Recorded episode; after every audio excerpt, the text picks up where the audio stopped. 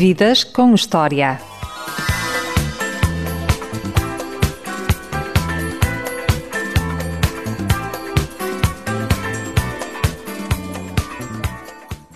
Alexandre Botelho foi o concorrente mais polémico e divertido da edição 2022-23 do Masterchef Portugal.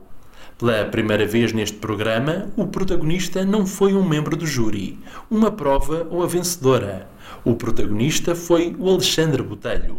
Filho de mãe galega e pai açoriano, Alexandre estudou agronomia em Inglaterra. Viajou pelos quatro cantos do mundo, adora motos, já fez ralis e é um apaixonado por trotinetes. Foi neste veículo que fez mais de 25 mil quilómetros. O que mais gosta de fazer é jogar golfe e cozinhar para familiares e amigos.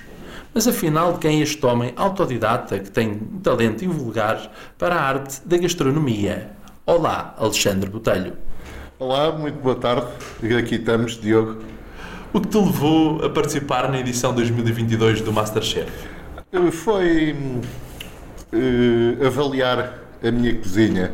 Eu, desde miúdo, que cozinho, as minhas primeiras incursões pela cozinha foi na minha adolescência, quando eu saía, normalmente acabava na Praça da Figueira às 5, 6 da manhã a comprar, comprar peixe e marisco com amigos e depois ir para casa a cozinhar. Que recordações é que tens da juventude? A minha juventude recordo-me praticamente desde que eu tenho 12 anos, 2 anos de idade, eu tenho memórias eh, que vão mesmo ao início da minha infância. Eh, recordo-me perfeitamente do dia em que a minha irmã nasceu. Eu tinha dois anos quando a minha irmã nasceu, não é? tinha dois anos Lisboa e três meses. Açores. Uh, uh, não, em Lisboa, em Lisboa. Lembro-me de ir à maternidade, a minha mãe com o meu pai e, a minha, e com o meu irmão e a minha mãe lá no quarto e eu ver a minha irmã pela primeira vez no berço. Tenho memórias dessas, como recordo-me ainda que, de aprender a nadar. tinha dois anos e meio com barbatanas lembro-me perfeitamente. Na praia? Foi nos Açores. Nos Açores. Nós temos uma, uma casa de família e tem uma piscina com água do mar, não tem filtro, por isso quando a água, a água é renovada uh, por uma bomba e, e pronto. E, e, e, a água salgada é mais fácil, não é? Para aprender a nadar, flutuamos mais. Que influência tem os Açores em ti? Há imensa. Passei eh, o, o, nosso objetivo enquanto miúdos eh, era as férias, não é? era, era aquela coisa que nós desejávamos sempre muito e as férias grandes. Na minha infância eh, eu passei sempre períodos de quatro meses e meio de férias, não é? A gente começava as férias em junho e começávamos as aulas a meio de outubro. Era impressionante. Por isso, eu nesse tempo como os meus pais também tinham que fazer outras coisas e trabalhar, não é? Eh, não podiam nos acompanhar, por isso a gente ia para os meus avós, para São Miguel e ficávamos lá o verão inteiro. O que é que faziam os teus pais? O meu pai era um industrial, eh, um empresário ligado à reparação naval. E, e, a minha mãe era dona de casa e mãe e acompanhava o marido, não é? Por isso o meu pai era um empresário, a minha mãe também tinha toda aquela uh, vida uh, de, de, mulher de um empresário, não é?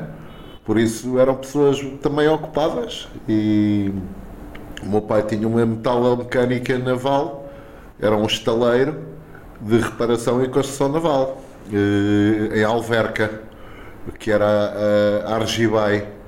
Pronto, e depois, a partir do 25 de Abril, depois tudo mudou, não é? As coisas foram alterando. A tua vida mudou para melhor ou para pior, depois do 25 de Abril? A, minha vida não mudou nem, nem, nem para melhor nem para pior. A minha vida uh, foi evoluindo, foi, foi um processo de evolução perfeitamente normal, com altos e baixos. Uh, enquanto nós vivemos com os nossos pais, somos uns protegidos, não é? Não, não temos eh, a sensação de toda a envolvente que existe. A vida é engraçada. Quanto mais evolui, mais responsabilidades temos, não é? O grande marco uh, da diferença foi, que eu senti isso foi o nascimento do, do meu primeiro filho. Não é? A partir daí começa. Uh, sentimos que já não somos nós e que somos responsáveis, e a partir daí tudo, tudo muda. E mesmo na educação das crianças, quando nascem eh, para mim foi o fim do mundo, não é? Porque praticamente nunca mais tive durante anos uma noite sem descanso. Não é? O meu filho solicitava muito e foi, foi, foi uma, um, um, trauma mesmo de mudança, não é? Tens quantos filhos? Eu tenho dois. Foi a experiência mais marcante Dois do meu casamento e um emprestado do segundo casamento. Dois casamentos, é muita história. Dois casamentos. E um casamento que tive casado 22 anos. 22 anos? 22 anos. Ah. E o que é que fica de uma relação de 22 anos? Ah, olha, fica aquilo que, que construí, não é? Os nossos filhos. Pronto. Hoje em dia tenho, tenho um filho já com, com 22 anos. Lá está. Vai fazer 23. Uh, e gosta da paixão pela cozinha, como o pai, ou não? Sim, todos os meus filhos têm um pouco. Uh, partilham. Uh, não sei se é no ADN, se é na experiência de vida, mas todos eles depois vivem a informação que a gente passou, não é? O meu filho gosta muito de comer, também gosta de dar ali uns toques na cozinha. Eu, eu toda a vida fui um grande apaixonado também por charutos. O meu filho também gosta de fumar um charuto. Ah, é assim. Bom Adora charuto. carros. Bom charuto requer o quê? O bom charuto uh, requer.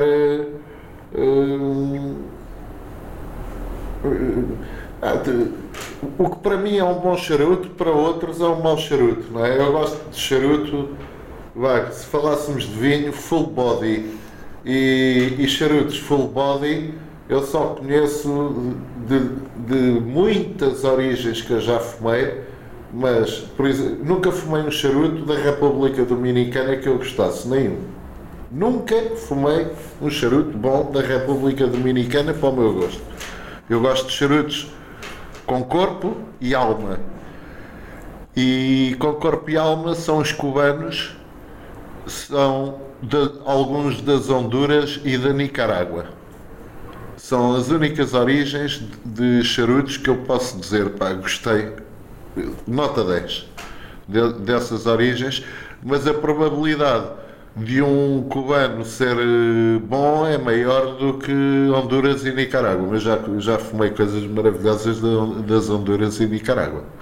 E um bom charuto é um bom final de uma boa refeição, ah, com um bom dúvida, vinho uma boa comida. Sem dúvida, ou de uma boa refeição no final ou do início, tudo depende, não é? Mas eh, antes de uma boa refeição, estar à conversa e fumar um charutinho, também, também é uma coisa, também é um ato interessante. E vinho? Gostas de vinho? Ah, claro, eu sou engenheiro agrónomo, já trabalhei eh, num projeto de vinho durante eh, quase três anos e, e fui responsável pela exportação, pelo mercado internacional dessa marca, por isso viajei por muitos países, fui a muitos eventos um, eh, e, e, e, obviamente que por gostar, gosto, gosto bastante de vinho. Branco, tinto ou rosé? Ah, é assim, tudo o que é da uva eu gosto, uh, mas eu gosto de. Uh, assim, bebidas destiladas já não é muito comigo. Eu, eu, gosto do vinho pá, de fermentação natural, não é? Bebida destilada pá, já não já não sou grande apreciador. Agora, por isso, vinho eu gosto eu, eu, eu gosto de, de, é eu gosto é muito de vinho por isso tanto faz não é sei apreciar um bom rosé como um branco um tinto um champanhe ou uma cava, ou um espumante, tudo o que vem da uva para mim é bom. E o que é que te fez participar na última edição do Masterchef? Portugal? O que fez foi o tema que eu, que eu tinha hum, falado inicialmente contigo.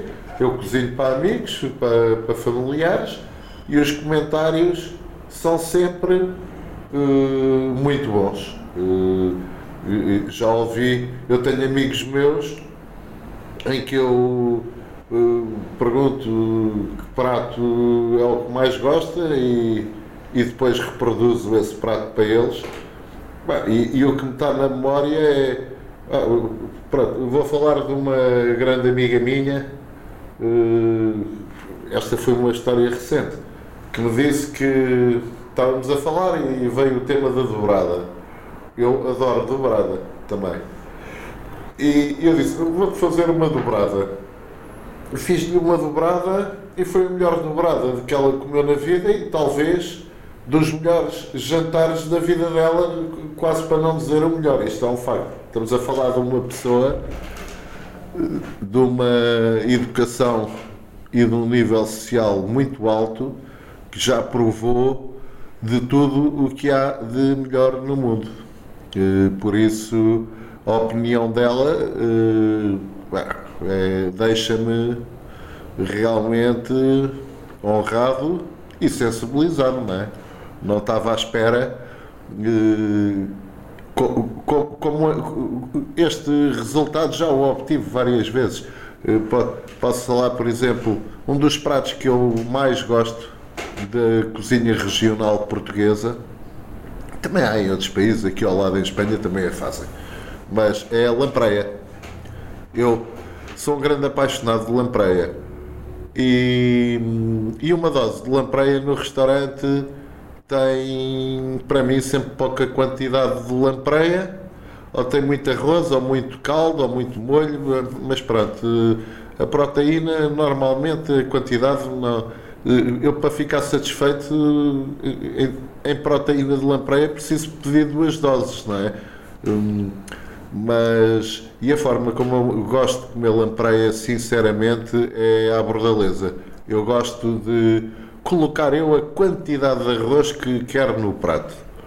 Hum, não, não, aquela coisa de andar ali à pesca dentro do tacho do arroz à procura de da fatia de lampreia para não, não, é, não, não é tanta da minha praia. E posso dizer que uh, fui aos bons restaurantes de lampreia de, conhecidos, não é? Eh, eu hoje em dia faço lampreia à bordaleza, para mim, lá está, é a minha humildade, mas para mim não há nenhuma lampreia que chegue à minha, à bordaleza. A minha lampreia é a melhor lampreia que eu comi até hoje. Acredito que haja melhores, mas eu não sei onde é que elas estão, mas existem, existem. Eu também posso dizer que o melhor leitão que eu comi até hoje na minha vida foi em casa de um particular, não foi nem no, no Mugasa, há grandes restaurantes de leitões, não é? O Vidal, o Mugasa um, e por aí afora, mas o melhor que eu comi na vida jamais comi igual em restaurantes. Uh, mas sei de restaurantes onde há leitão muito, muito bom. Achas que se come melhor em casa do que em restaurantes? Claro, claro. Uh, é assim. Uh, eu, eu, eu, quando cozinho para, para 6, 7, 10 pessoas, ah, mesmo em casa que tenha muita gente, às vezes, posso ter um, um, um jantar de anos aqui, de família, e posso ter aqui 25 pessoas a comer em pé e tal é sempre diferente. Eh, eu quando, eu, quando cozinho em casa, tenho o dia todo. Ou os dias todos. Posso num dia preparar, no dia a seguir fazer. para, para atingirmos sabor, é necessário. Só há duas formas de ter sabor. Ou utilizamos o sabor da matéria-prima e colocamos o um mínimo de temperos eh, e, e tempos de cocção ao mínimo, porque a estrela é a matéria-prima, ou se vamos pela via do cozinhado para ter grande sabor, é tempo. Tem que ser trabalhado o sabor. E, e num restaurante, tempo É muito dinheiro, não é? A mão de obra, as rendas, a energia, pá, tudo o que está envolvido, não é? Por isso, um restaurante para fazer eh, determinado sabor, pá, a, que, a que valor é que temos que vender o prato? Aí é que está, não é? Tu vais ter um restaurante, vai Vou- abrir vou- em breve. Vou abrir em breve. O que é que podes contar sobre o teu restaurante? Bah, posso contar que eh, o meu objetivo é abrir um restaurante em que abres um menu e não sabes o que é que há de escolher. Pronto.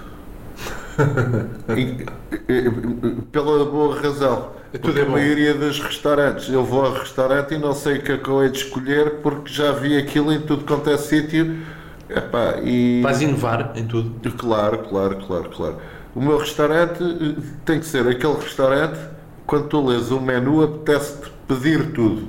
E eu, quando vou aos restaurantes, leio o menu, não sei o que é que eu hei de escolher, porque, epá, eh, já provei aquilo tudo em tudo quanto é sítio e gosto, de- eu gosto, de- eu quando vou ao restaurante, ou quero comer uma coisa que eu não consigo fazer em casa, por daí ir ao restaurante, ou quero comer vou ao restaurante e, e- e eu não consigo fazer em casa, porquê? Porque o restaurante consegue obter matérias-primas de uma determinada qualidade que só os restaurantes conseguem ter esse acesso, não é? Eh, Não, eh, normalmente não é por, eh, pelo desafio de eu não conseguir fazer, é porque há determinadas coisas que não chegam ao, ao particular. Eh, Eu, por exemplo, hoje em dia tenho um arroz que se eu quiser eh, comprá-lo v- na grande superfície não tenho aquela qualidade, não há. Eh, Só há para profissionais. Eh, Isso faz a diferença no prato. Faz, faz completamente a diferença no prato. E Como é que vai ser o teu restaurante? aonde? No Caixo de Dré. E o objetivo Vai ser um restaurante grande, pequeno? É, é um restaurante médio. É um restaurante médio. Não, eh, não, não é um restaurante demasiadamente pequeno, também não. É um restaurante médio. Tenho um, tenho um espaço bom de exterior. Consigo ter ao nível térreo umas 40 pessoas. E no primeiro andar também tenho um terraço que dá para, para sentar mais umas 5, 40 ou 50. E como é que tu vais definir o estilo da tua cozinha? Eh, será uma cozinha de autor. Eh, todos os pratos são criados por mim e serão pratos ou da, da minha infância, não é? Qual é o prato da tua infância? O prato da minha infância hum, há vários, mas a minha avó hum, marcou, inspirou-me, a minha avó materna que era galega, há pratos dela que, que, que me marcam muito. Um é o, a paella. Eh, Eu quando era miúdo eh, era louco por paella. Eh, outro, o, o arroz de choco. Era um prato que a minha avó também fazia, o choco com tinta, não é?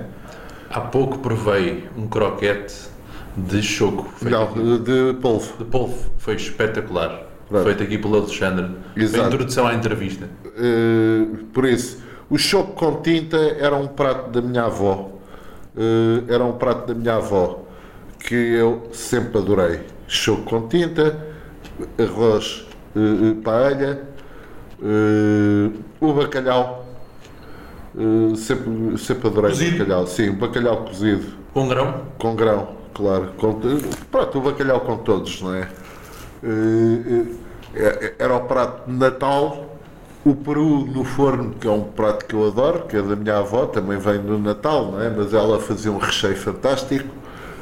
Eh, As vieiras, o polvo, pá, isso são tudo coisas da minha origem, da minha, a minha avó era galega, mas tinha uma cozinha tradicional galega. Ela fazia as empanadas maravilhosas, maravilhosas, as empanadas. É isso. O que te levou a estudar agricultura para a Inglaterra?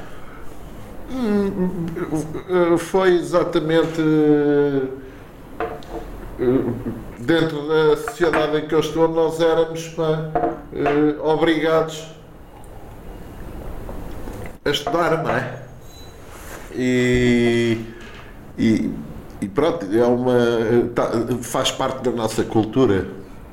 Hoje em dia, há 50 anos atrás, o ensino universitário já começava a ser para todos, não é? Mas claro que a, sociedade, eh, a classe média e alta, eh, os seus descendentes tinham mais acesso às universidades do que a classe mais. Uh, ah, eu não gosto da palavra mais baixa, não é? Que... Politicamente, como é que tu te defines? Ah, eu, eu sou um privilegiado. Eu sou um privilegiado. Sentes isso? Ah, o meu avô, uh, o pai do meu pai foi um homem de grande sucesso na vida, um grande empresário, um grande senhor e, e deixou um património enorme. Por isso, logicamente, que eu nasci de uma forma, vim ao mundo de uma forma muito privilegiada. Num berço de ouro? Uh, sim, uh, sim, posso dizer. Se, se eu nascesse uh, em África, num país africano da África Austral, acho que não tinha as mesmas condições de nascer em Portugal para no seio de uma família rica, não é? Por isso, realmente sou uma pessoa que foi abençoada por Deus. Eu acho que toda a gente que nasce em Portugal já é abençoado por Deus. Uh, temos que pensar logo assim. Uh, especialmente hoje em dia, porque hoje em dia eh, com a revolução que se dá a partir do 25 de Abril, praticamente podemos dizer que todos temos a mesma ferramenta de conseguir as coisas na vida, não é? Qualquer pessoa que seja português, acho que se deve sentir, eh, de certa forma, abençoado. Como foi essa experiência de estudar agronomia em Inglaterra, longe da família, dos amigos? Tiveste fazer Ah, é assim, a universidade para mim, em termos de conhecimento, não representa nada. Quando, quando acabei a universidade, eh, fiz uma, uma pós-graduação em Comércio e Indústria de Produtos Agroalimentares e, e, e cheguei mesmo à conclusão. Primeiro, eh, fiz um curso para provar para a minha família que também consigo fazer. Eh, se me perguntar se eu tive prazer, não. Não tive. Eh, há pessoas que nascem para estudar e há outras que não. Eu sou dos, das pessoas que não nasceu para estudar. Não.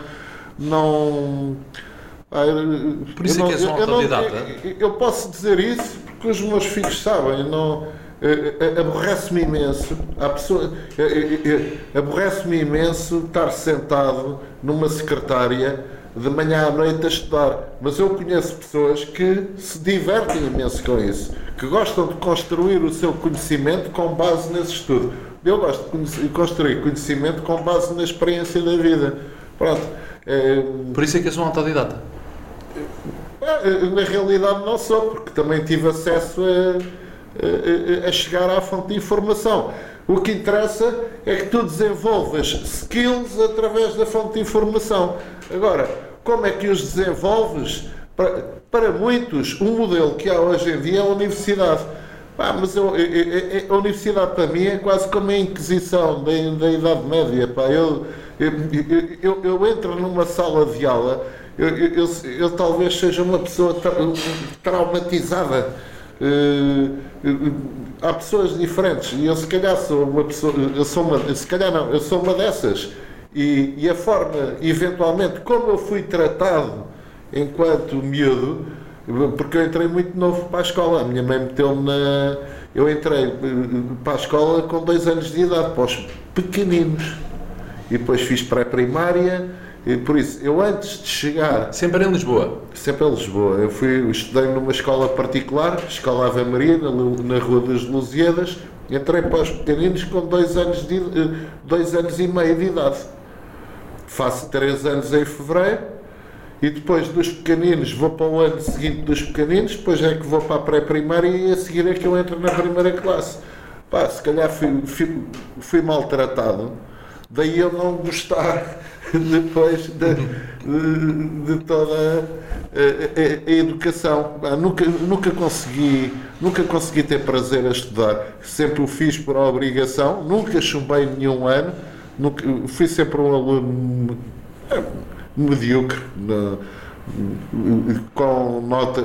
Eu lembro-me na universidade, ah, estava a fazer um exame e quando achava que aquilo já dava para, Para passar. para, para passar, para ter ali um 11 ou um 12, ia-me embora, já estava farto e ia-me embora. Pronto, epá, isto é uma atitude que eu tive tanta vez. Nunca pensaste em estudar eh, cozinha? Não, não, não. Nunca, nunca, nunca. Eh, eh, É assim. Se vencesse o prémio do Eu estou a Masterchef, falar enquanto estudar, eu estou a falar enquanto jovem. Sim, sim. Eu já, eu já pensei. Eu, eu, eu- inscrevi-me numa escola de culinária em Londres há uns 5 ou 6 anos atrás, porque queria abrir um negócio nesta atividade, então achei que deveria estudar. Só que inscrevi-me, entrei, fui admitido, como estou em Inglaterra, hum, eu tenho um degree feito em Inglaterra, porque para entrar nesta, nesta academia de culinária te- tens que ter uma licenciatura e tens que ter um, ou então um, um, um, um back- background de educação de requisitos, não é? Mas como eu, como numa universidade britânica, já tinha uma licenciatura e eles aceitaram-me diretamente sem ter que passar pelo. Mas estamos a falar de uma das melhores universidades do mundo culinária, mas eh, eu eh, três, dois meses antes de ir para a Inglaterra estudar, isto foi há uns, isto foi em 2015, tive um acidente de carro e que me ia matando e depois eh, já desisti da ideia de ir, até achei que, epá, se calhar isto é uma é que eu sou uma pessoa que pronto eh, tento sempre ouvir o, o lado sobrenatural e disse, epá, isto foi um aviso, com certeza, não te metas nisso que não vais pelo caminho errado. E o que é o facto é que depois veio o Covid. E se eu tivesse aberto um, um restaurante, se calhar tinha-me enterrado. O sucesso do teu restaurante achas que vai estar associado, pelo menos nos primeiros tempos, ao mediatismo que tu tiveste no Masterchef? Hum, é assim. eh, nos primeiros tempos, logicamente, com o mediatismo que eu tive no Masterchef, eh, dá. eh, primeiro já trouxe esta oportunidade, porque se eu não tivesse ido ao Masterchef nunca teria o restaurante que vou ter. Pronto. Eh, É difícil ter investidores para um restaurante? Ah, eu acho que na vida tudo é difícil. Eh, Eu, eu, eu por acaso, eh, há uma coisa que é engraçada. Tu não tinhas ideia de um Quando as restaurante coisas- antes de entrar no Masterchef? As coisas na minha vida acontecem quando eu estou menos à espera e é que elas acontecem. Quando uma pessoa está muito à espera, normalmente não me acontecem. Pronto. Mas tu- tudo na vida, eh, eu acho que uma pessoa nunca pode baixar os braços. Tem que haver sempre muita insistência e, e estarmos. eh, tentarmos mostrar que estamos sempre motivados, apesar de se calhar estarmos muito desmotivados, mas te- temos que dar, eh, temos que representar, não é? E eu, eu no Masterchef também filo isso. Houve dias que, que tive ali grandes dúvidas, que estava se calhar em baixo e tal, mas nunca mostrei essa faceta. A minha, a minha personalidade, eu sou resiliente, de, de- de- tenho que ir à luta, pronto. E tenho que passar uma imagem eh, pela- em alta, eh, porque se nós, se nós não convencemos os outros, depois também não nos conseguimos convencer a nós próprios, não é? O facto de vires do meio social mais alto, não é? Achas que fez com que alguns teus colegas olhassem de lado no Masterchef?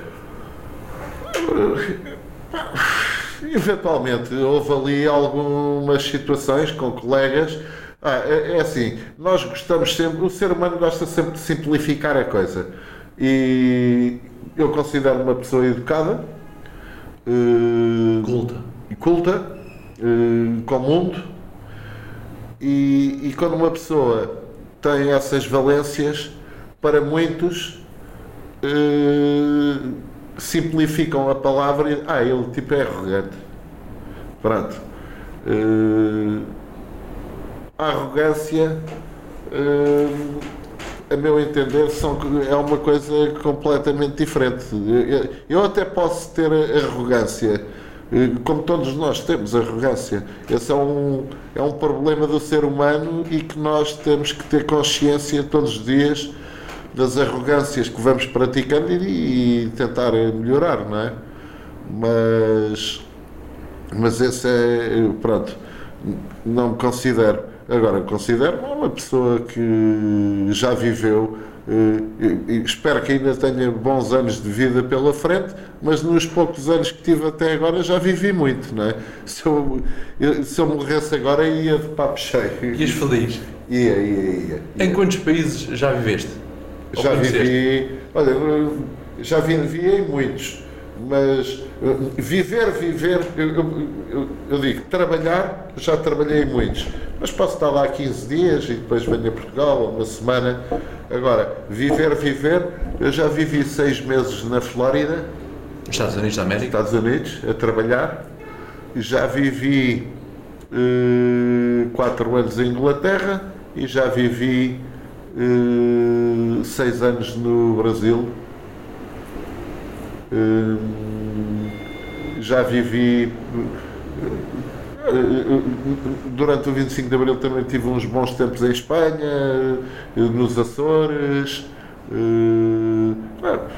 basicamente, agora já, já trabalhei em muitos países. Influências gastronómicas e culturais de todas essas de todos, to, Exato, exato. E, e, e, e, no vinho, quando trabalhei no vinho, então foram, foi uma injeção de cultura gastronómica, porque quando trabalhas no vinho e, e no mercado internacional, que era o meu caso, hum, é assim, tu estás, todos os meses estás em, em eventos uh, da área e nesses eventos a gastronomia e a enologia estão interligadas, emparelham-se, não é? Por isso estão sempre ligadas. E, e mesmo quando sais desses eventos, o tema era sempre onde vamos comer e beber, não é? Uh, os players. Por isso eu posso dizer que eu durante três anos andei nas grandes capitais do mundo a comer e a beber do melhor que há.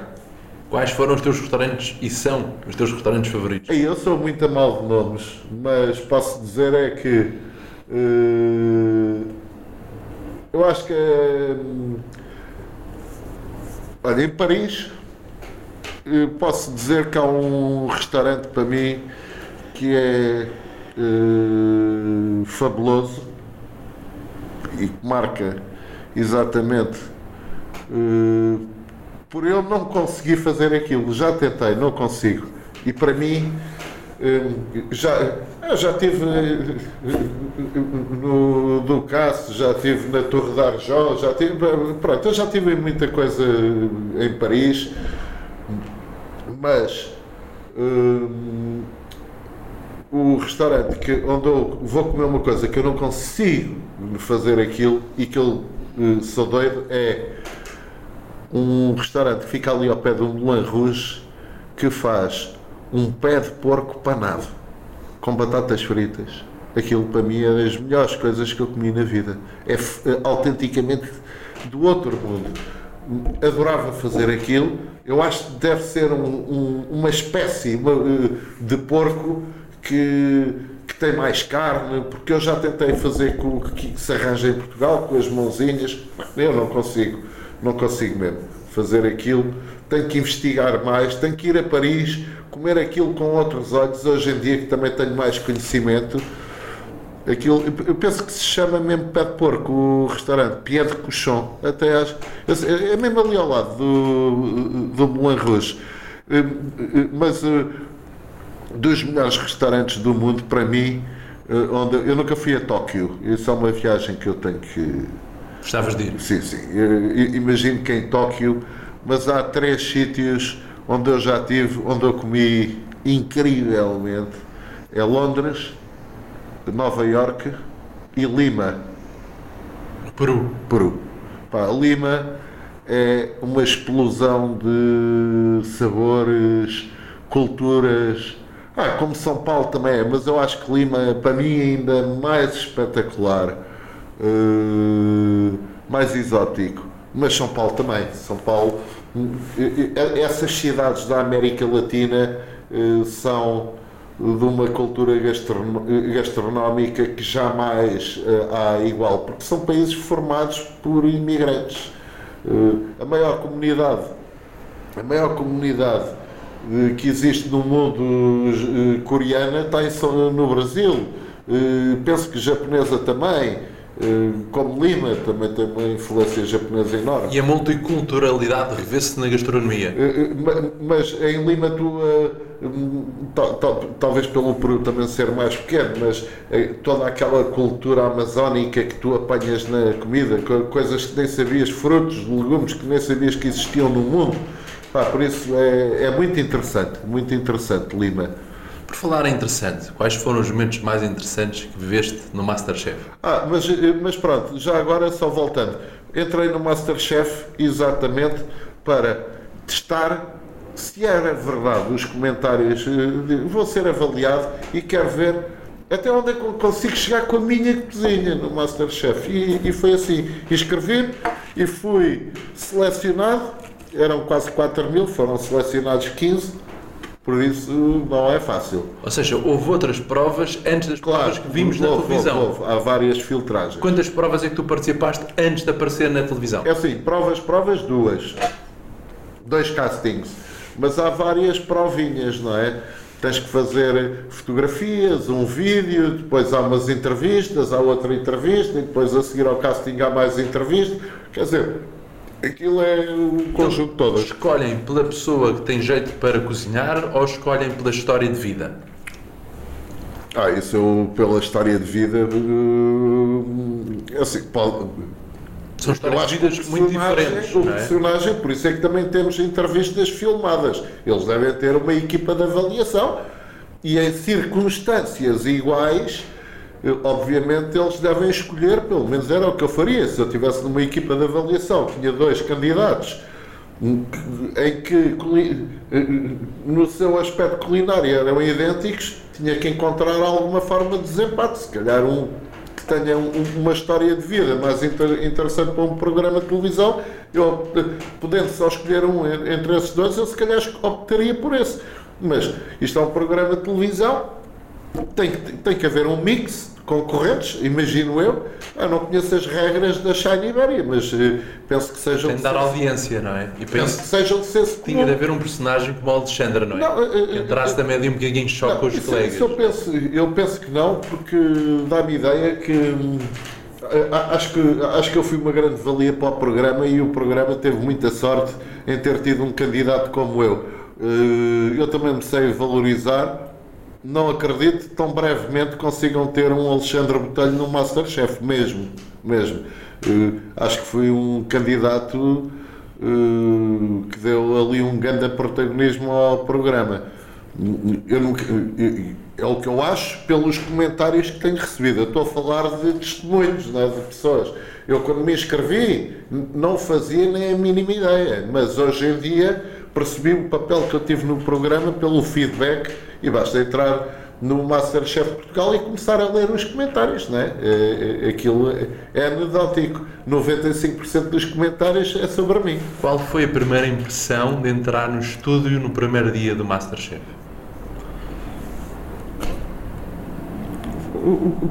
Olha, uh, por acaso nunca me tinham feito essa pergunta, mas se, tentando me recordar, não me emocionei nada. Parecia que já tinha nascido para aquilo, sabes? Não. Não sei, nunca tinha pensado nisso, mas eu acho que entrei pela.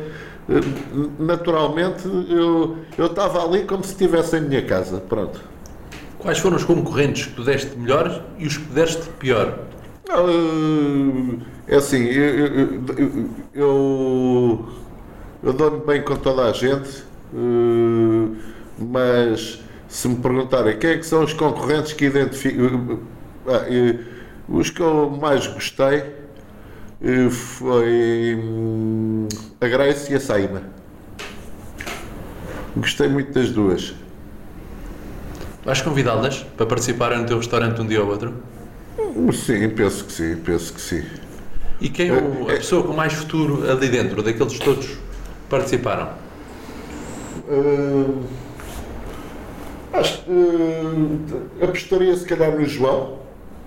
Sim. Tinha um gosto pela gastronomia Tem, italiana. tem, tem. Uh, apostaria mais se calhar pelo João. É. E com quem é que tu deste pior? Quem é que foi assim mais chato, ou mais choque? Ah, não, não, não, não tenho. Eu, eu, eu, eu tive ali, não foi. Eu, eu não tive ali para construir relações, eu tive ali para me divertir, por isso eu com quem me dei pior, se calhar foi comigo próprio nas situações menos boas, que também as houve.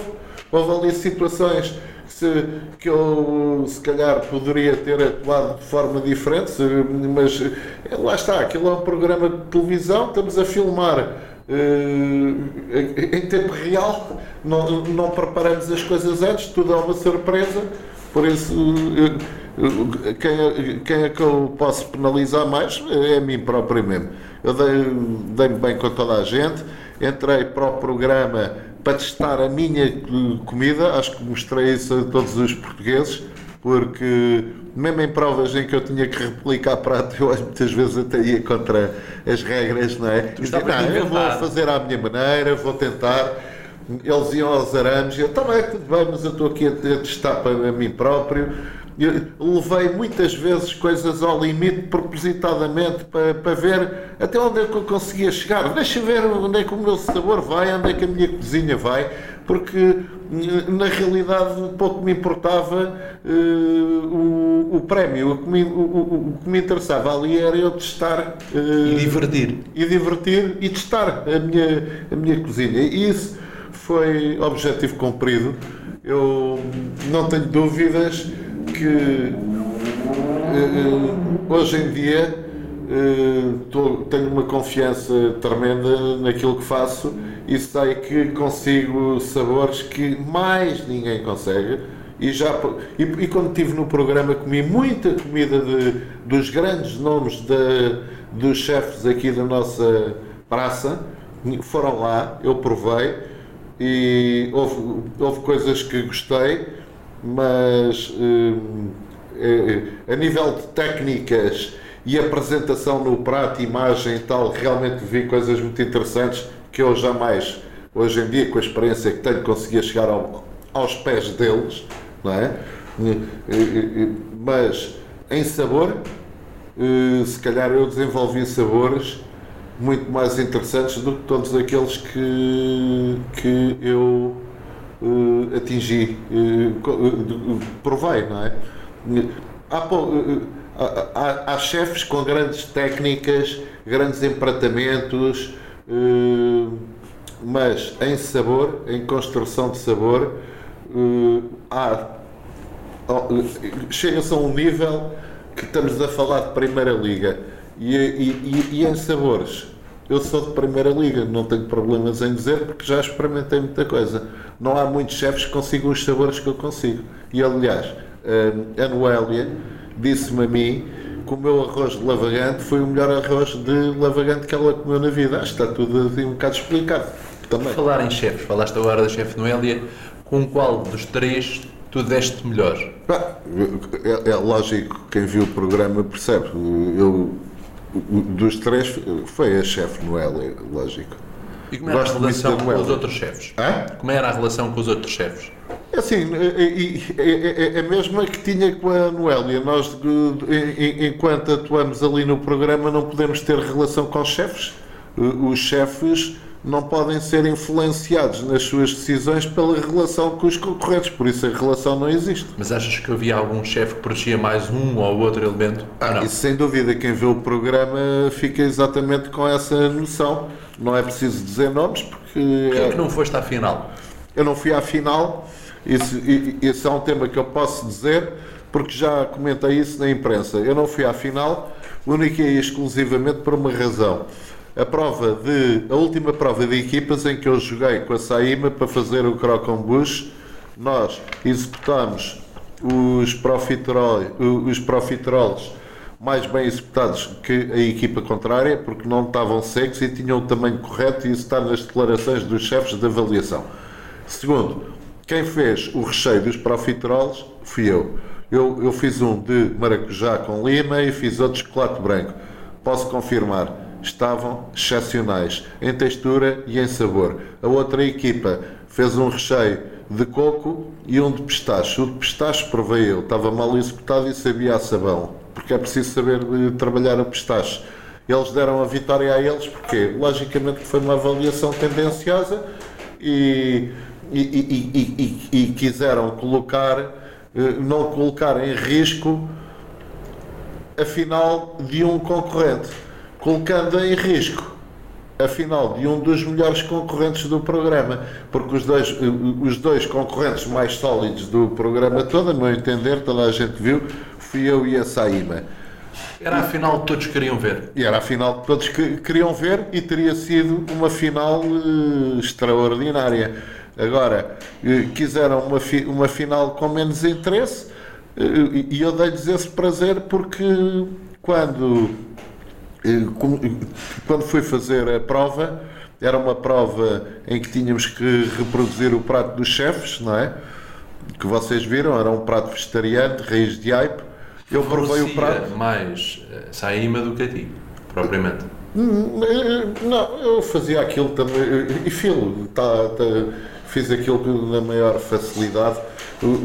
Deram, disseram que era um empate técnico, mas que a Saíma tinha o puré um nadinha melhor que o meu. Uh, até podia estar, não sei.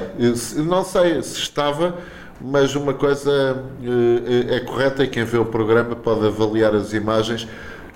O meu prato estava mais bem executado só por uma razão, porque o puré uh, estava debaixo do, de uma rodela de aipo e era um elemento com a mesma dimensão. E a Saíma colocou o puré com a dimensão dos elementos de sabor, que eram dois gelos que havia. E isso é um erro, é um erro crasso do prato. Por isso, obviamente, que a avaliação dos chefes estaria errada. Estava errada. Agora, o que é que leva. A, o que é que acontece naquela prova é quando a, a, prova inicia, eu disse, já agora gostava de falar a Saíma, a meu entender, estando nós os dois, ela ainda não tinha resolvido os objetivos do programa dela. O objetivo para a Saíma era ganhar o programa. O meu objetivo era testar a minha eh, cozinha. Mas gostavas de ter vencido? Uh, eu gostava de ter vencido se, se tivesse sido uma avaliação honesta e numa avaliação honesta, os dois concorrentes que deviam estar na final era eu e a Saíma. E se eu fosse à final com a Saíma, se eu fosse à final com a Saíma, eu, o meu menu. Qual era? O, o, já, já lá vamos, Diogo. Mas se eu fosse à final com a Saíma, não tenho dúvidas quem era o vencedor. Posso dizer, era eu, tinha ganho o, o Masterchef, não havia qualquer hipótese. Não havia nenhum concorrente lá dentro que há, há, concorrentes lá dentro fabulosos e, e, executam pratos melhor do que eu, mas hum, a experiência que eu tenho de vida uh, reflete-se nos teus pratos. Uh, reflete-se nos meus pratos. E eu conseguia apresentar uma proposta criativa e de sabores que tinha um equilíbrio nos três pratos. Enquanto quem ver o programa vê que afinal há ali pratos que estão bons e outros menos bons. E os meus seriam todos bons. Por isso, eu não tenho dúvidas que eh, eh, eu numa final com a Saíma ganhava eu, mas eh, tinha que haver honestidade e não houve. E eu, quando eu sou muito amigo da Saíma, quando eu começo aquela prova, eu sabia que eu já tinha cumprido os meus objetivos e os dela não estavam cumpridos. Por isso, eu, eu vi uma oportunidade de dar justiça ao tema. E o que é que foi? O prato dos chefes, quando eu provei, percebi que o, o, prato estava completamente desequilibrado e era um prato que eles não tinham conseguido executar. Primeiro, o caldo. Não, não se pode fazer um caldo de água com cebola e sal laminada, só tinha isto, embalado em vácuo e vai um forno a vapor a 100 graus durante uma hora. O que é isto? O que é que resulta disso? Resulta uma água de cebola, mais nada. A cebola sua com, com, com o sal e fica uma água de cebola. Depois reduz-se essa água e mete-se um bocadinho de fécula de batata, era aquele caldo. Acham que isso é um caldo de sabor? Não, é um caldo que não vale nada. Básico. Uh, depois, todos aqueles elementos de raiz de aipo estavam com desequilíbrio porque os geles tinham não, não estava equilibrado o vinagre e havia também ali um, um pico de raiz de aipo que estava completamente desequilibrado e tu quando comias aquele conjunto todo na boca ficavas só com vinagre. Era uma acidez uh, desequilibrada e, e, e não era bom o prato. Por isso, eu transmiti isso antes da prova. Que os chefes levaram muito a mal e eu concluí e disse: Olha, não é preciso, isto é um prato que eu nunca pedi a pão e posso dizer que o vosso prato é uma grande porcaria. Bem, quando eu disse isso, a barraca ia, abanou. abaixo, abanou. E Pronto. achas que isso foi o elemento para. Como é lógico, que, como é lógico eles nem podiam ver mais à frente. Eles nem podiam ver mais à frente. Primeiro tiveram que parar o programa durante meia hora para, para, para, eles irem respirar. Foi? Foi, foi. Parou o programa Parou, parou, parou. Pararam as filmagens isso? durante meia hora ou mais. Ei. E depois lá, quando se retomou a coisa, eu, eu até disse logo, epá, com tudo o que eu disse, obviamente que a avaliação, por mais bem que eu execute o meu prato, eu nunca vou ganhar, mas tudo bem, ganhar a IMA, que é justamente vencedora, porque a avaliação da prova anterior foi errada. Eles nunca na vida nem percebo como é que a direção do programa deixou que tomassem uma decisão daquelas de colocar a Rita e o Lionel na final quando o nosso profiterol estava superior. Pronto, só mais nada. Por isso, eh, infelizmente, o programa não teve os finalistas que deveria ter. O meu menu da final como eu estava no top 5, nós tivemos todos que apresentar o menu para a final. O meu menu da final era uma homenagem à chefe Noélia. E tinha o nome de São Miguel Atavira. Pronto. O primeiro prato do meu menu era um raviolão, um ravioli grande, que tinha um recheio de um, um recheio com base de ervilhas com presunto de pata negra.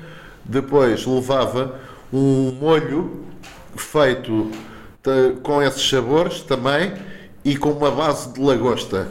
E levava um, um, um crocante de pata negra em cima e umas raspas de, de queijo da ilha. Pronto, lá está, São Miguel. Depois, e, e, e tinha o nome de Festival Regional. Começava-se com o Festival Regional, a seguir o prato principal era a lagosta chega ao continente, e, eu faz, e, e, era um bife raspado de lagosta com a forma do continente português, e levava um molho de lagosta com cogumelos morri e umas batatinhas crocantes, que também por acaso foi das melhores batatas que a Noélia comeu na vida, por isso eu punha essas batatinhas crocantes em cubos. Foi um, foi um bacalhau que eu fiz com essas batatas. E depois de sobremesa era o meu bolo de ananás, em que o bolo de ananás levava, eh, já eh, evolui esta versão do bolo de ananás, levava um chantilly de coco um, um chantilly de pina colada. E a pina colada porquê? A pina colada é feita com rum, mas o meu, este chantilly, levava o, a bebida alcoólica é o medronho. Era um, um, um, com um chantilly de pina colada e depois era, tinha apontamentos de gel de ananás e de amêndoa torrada em cima do bolo de ananás. Epá, até é extraordinário que eu fiz o bolo, está mesmo muito bom. E por isso era a lagosta volta ao continente e o bolo chama-se Dança-se o Corridinho em Tavira, que era a chegada à Tavira. Pronto, este era o meu menu. Por isso estamos a ver que está escrito, eles têm uh, um menu destes. Vocês viram a final e veem se, se havia algum menu que tivesse uma história para contar e que tivesse esta criatividade de elementos. Não, não havia. Vais ter este menu no teu restaurante? Não sei, sou capaz de fazer alguns pratos deles nesse, no meu restaurante, mas uh, alguns pratos eu vou ter. Já conquistaste alguma mulher com a tua gastronomia? Olha, claro, a minha. Tu és casado, foste casado 22 anos Foi, e foi. agora tens um novo casamento. Tenho, tenho. E conquistei-a com a minha comida. São de culturas diferentes. Somos, lá está. Pronto, é, é- é uma das bases também de, da minha- do meu trajeto de vida. Nunca lá vivi, mas já passei muito tempo na Rússia. Entendem-se bem estas culturas? Muito bem, muito, muito bem. Como é que muito bem. conheceste? Eh, eu conheci através das plataformas digitais, de- através de amigos no Facebook, mas a, a cultura, eh, eh, eu acho que a mulher russa é perfeita para o português, é são, são intensas, calmas, eh, têm uma cultura elevadíssima, eh, elevadíssima. Uh, são, são muito dedicadas uh, a nós e, hum, e acima de tudo são ótimas mães uh, e esse- mas o principal ah, o principal para mim é exatamente a, a- educação russa eh, é equivalente à minha.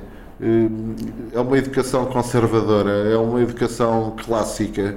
Eh, Por isso, os valores eh, são muito idênticos. Eh, Fiquei surpreendido, mas realmente a educação russa é uma educação.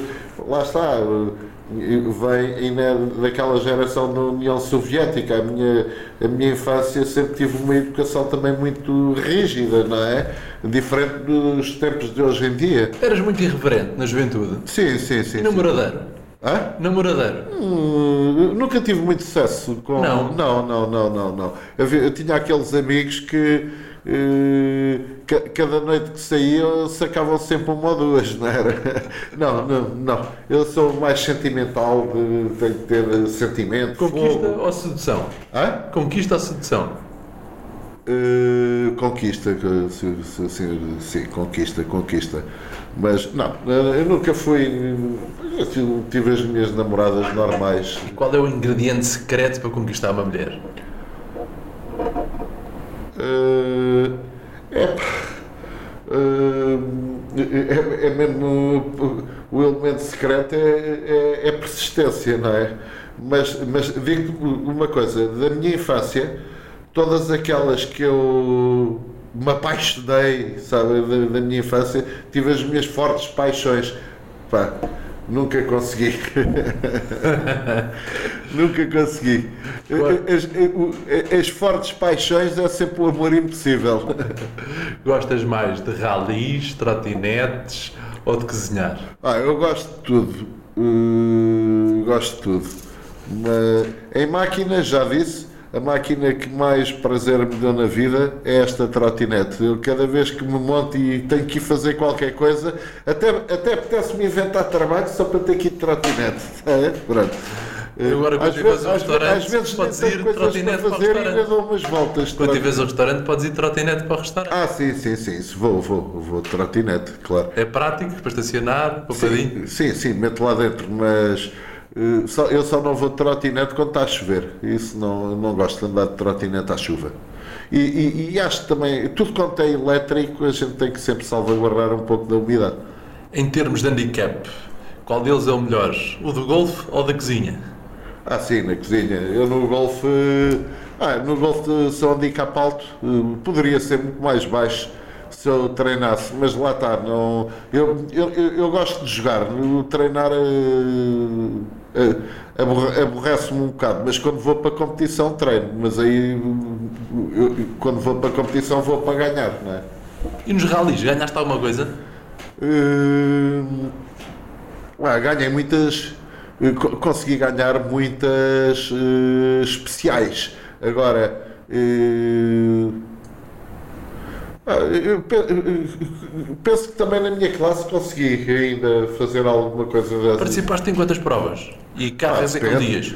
Ah, eu, eu, eu, eu fiz eh, vá, coisas mais clássicas com, com um Ford que eu tinha, Thunderbird 1959. Uh, depois mais racing com o Renault Alpine uh, que eu tive 1970, um Alpine 1978 ou 77, eh, e depois eh, tive um Ford Escort, um RS 1600 original, grande máquina. Eh, esse carro então era uma, uma bomba. Ah, e, e pronto, já, já tive. Ia-me matando num acidente num Ford GT 40, por isso estamos a ver. Eu já tive. Já tiveste Mayabusa também? Já, já, já, já. Várias Porsche, mas eh, sempre gostei de máquinas, mas é, é, é como eu digo, hoje em dia pá, não, eh, eh, não sei o que é que aconteceu, mas não há nada como uma trotinete elétrica. Não troco a minha trotinete elétrica por nada. É realmente o veículo que mais gosto. Espero que consiga ter saúde para andar nela muitos anos. E a arte? Onde cabe na tua vida? Ah, a arte nasce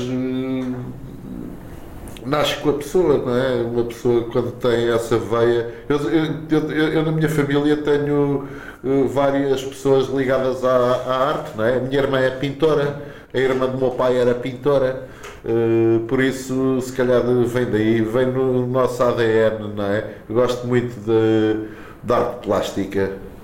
A tua casa está repleta de quadros maravilhosos. Tem, até da quadros, quadros interessantes. Fascinante. E outros, é. de pintores africanos. Tem, tem, eu gosto, eu gosto de pintura com, com expressão, não é? com cor, com vida, com sentimento. É, é um bocado a minha forma de estar. Qual é o teu artista favorito? Pintor?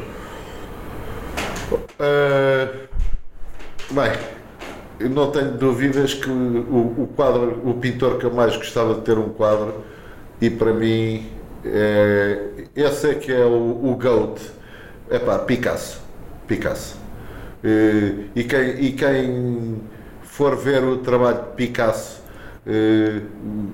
as pessoas pensam Picasso é o cubismo. Sim, foi ele que por isso é que ele tem a projeção que tem. Sim, o, o, o cubismo não sei se nasce com ele, mas é o pai do cubismo. Pronto. Se calhar houve outras tentativas, mas ele foi quem a compreendeu melhor e a soube passar ao mundo. Pronto. E, e, é assim que, que eu interpreto.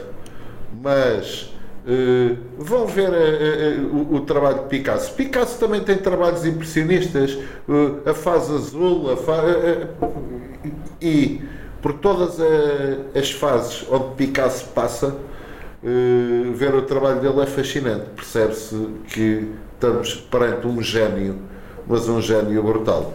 Alexandre, onde é que as pessoas te podem seguir e quando é que podem ir ao teu restaurante experimentar as tuas iguarias? Uh, vou abrir brevemente, será no Castro Dré, mesmo atrás da estação de frente para o, para o Rio Tejo. Uh, eventualmente a partir eh, do final deste mês, se Deus quiser, já tenho o restaurante aberto. Ainda, o nome ainda está por definir, temos que ainda encontrar o nome ideal.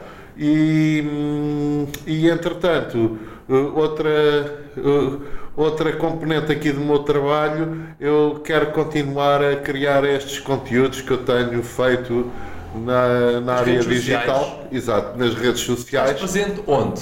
Mais presente no Instagram. Eu acho que o Instagram uh, tem um público mais interessante que o Facebook hoje em dia. Eu acho que o Facebook eh, é mais para uma geração mais idosa e o Instagram mais para meia idade. Vejo o Instagram hoje em dia com mais sucesso que o Face e o TikTok na geração mais nova. Qual é o teu Instagram? O meu Instagram é chefe Alexandre Botelho. E o TikTok? O TikTok também penso que também é chefe Alexandre Botelho. Tu vais fazendo conteúdos diários? Uh, diários não, mas vou, vou, vou colocando bastantes conteúdos. Vou, vou colocando bastantes conteúdos. Tanto em um como em outro, mas mais no Instagram. No Instagram é onde eu vou introduzindo mais material. Tens tido muita interação por parte dos teus fãs? Sim, tenho, tenho, tenho, tenho muita, muita, muita interação. muita interação. Deixa eu ver quantos é que eu tenho agora. Por acaso, eh, eu abri o Instagram há dois meses só, só tenho Instagram há Não dois meses. redes não, sociais? Não, não, Nunca liguei a nada disto, mas eh, deixa cá, eh, deixa cá ver. O Masterchef ajudou a ter seguidores. Ah, depois, depois deve ter ajudado, porque só abri após o Masterchef, mas neste momento tenho 5.700. Em breve vais ter mais, certamente. 5.700 seguidores, é o que eu tenho. Mas são poucos, mas bons. Isso é que importa. tem, tem muita interação. Já podia ter muitos se eu fizesse campanhas, não é? Como conheço pessoas que fazem campanhas e depois ganham um grande património de seguidores. Mas depois lá está, não tem interação. E eu tenho aqui grande interação. Quero ir construindo isto a pouco e pouco. Para terminar a nossa entrevista, qual é o sentido da tua vida, Alexandre Botelho? O sentido da minha vida é, é deixar um legado, um testemunho que passei por este mundo. Pronto. Eh, Se as pessoas, no dia em que eu partir, se lembrarem de mim no bom sentido da palavra, ah, eu acho que está cumprido o objetivo. Acho que é isso. Muito obrigado por esta entrevista. Nada. Foi um prazer obrigado, eu, Diogo. gostar-te e Muito obrigado. Muito obrigado.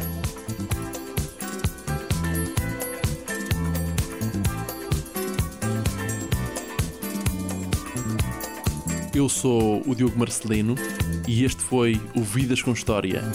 Ouça todos os programas sempre que quiseres em vidascomhistoria.pt.